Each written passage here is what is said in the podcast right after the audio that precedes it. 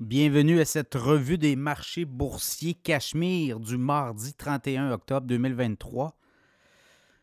Ben, contrairement à les vents contraires qu'on avait vus la semaine dernière, hier, du beau vert et encore aujourd'hui, on a du vert. C'est pas très convaincant, mais quand même, on va prendre ce qui passe en attendant la décision de la Fed demain. Et là, ben, je regarde le TSX en hausse de 0,09 18 873 le SP 500 en hausse de 0,7% 4 193 points. Le Dow Jones en hausse de 0,4% 33 052 points. Le Nasdaq en hausse de 0,5% 12 851 points. Le Paris de pétrole en baisse de 93 cents à 81,38. US, référence WTI, son plus bas niveau depuis deux mois. Euh, le Bitcoin en hausse de 155 34 920. On est à la frontière du 35 000 dans le cas du Bitcoin. Et euh, l'once d'or en baisse de 12,20 1993 et 40 cents.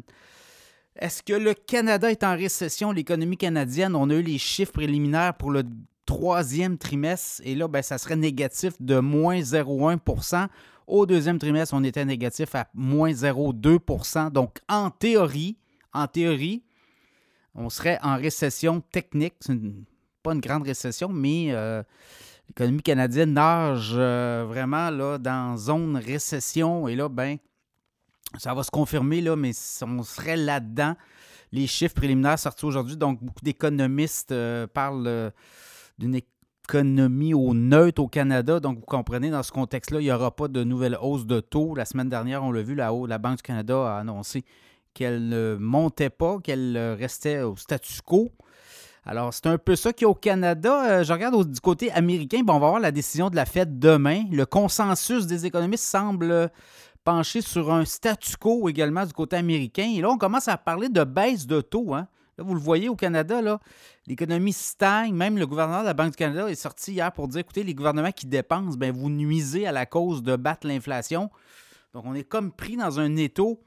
Est-ce qu'on relance des euh, projets est-ce qu'on baisse les taux d'intérêt plus vite que prévu ou plus tard? Vous voyez, là, on parlait quand même de baisser les taux plus tard en 2024. Et là, j'entends des économistes dire que ça pourrait aller plus vite que ça. Ça pourrait être même au début de l'année, même à la fin de l'année. Donc, à suivre.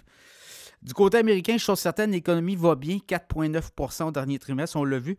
Et euh, les euh, marchés boursiers, ben là, je regarde, on est dans le vert aujourd'hui, mais c'est quand même un troisième mois consécutif en baisse depuis le 31 juillet. Donc, le mois d'août a été à la baisse.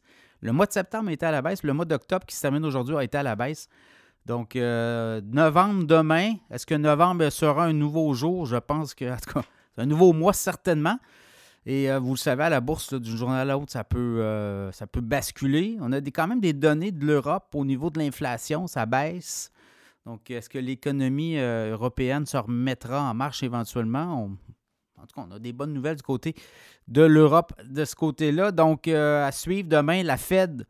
Et là, ben, ça pourrait être un changement de ton. Pourrait donner quand même euh, un petit trois mois facile. Je ne sais pas, novembre, décembre, janvier, est-ce qu'on aura là, euh, une reprise des marchés?